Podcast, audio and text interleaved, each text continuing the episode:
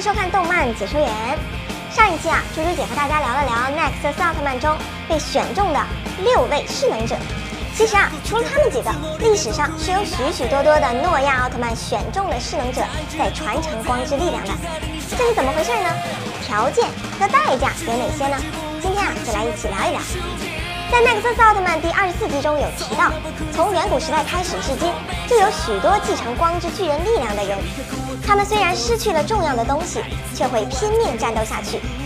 结合诺亚奥特曼具有跨越时空能力这一点，可以推定，势能者几乎是伴随诺亚奥特曼的出现而出现的，是被诺亚奥特曼选中并一心同体化的人类。所以势能者的实际人数还是有很多的，并代代相传。他们不断继承诺亚奥特曼的光芒，化身成诺亚奥特曼的不同形态，与怪兽进行战斗。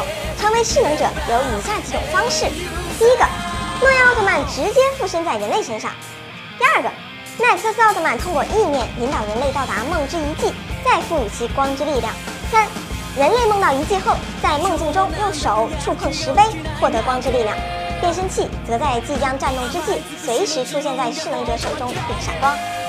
四。前一任势能者将变身器及其光之力转交到下一任势能者手上，但是若奈克斯奥特曼与势能者分离，势能者将不再拥有变身的能力，也就不再是势能者了。因为势能者属于一种与奥特曼高度融合的人间体，奥特曼和人类之间的影响很密切，因此奥特曼战斗中受重创就可能导致人间体重伤甚至死亡。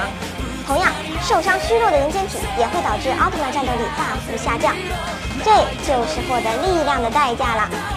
既然能够获得光之巨人的力量，就会有人获得黑暗巨人的力量，成为了黑暗势能者。他们都有谁呢？下期啊，咱们接着聊。那想要剧透的小伙伴可以私信回复“黑暗势能者”五个字，我们会将文章介绍发送给您。感谢收看，咱们下期见。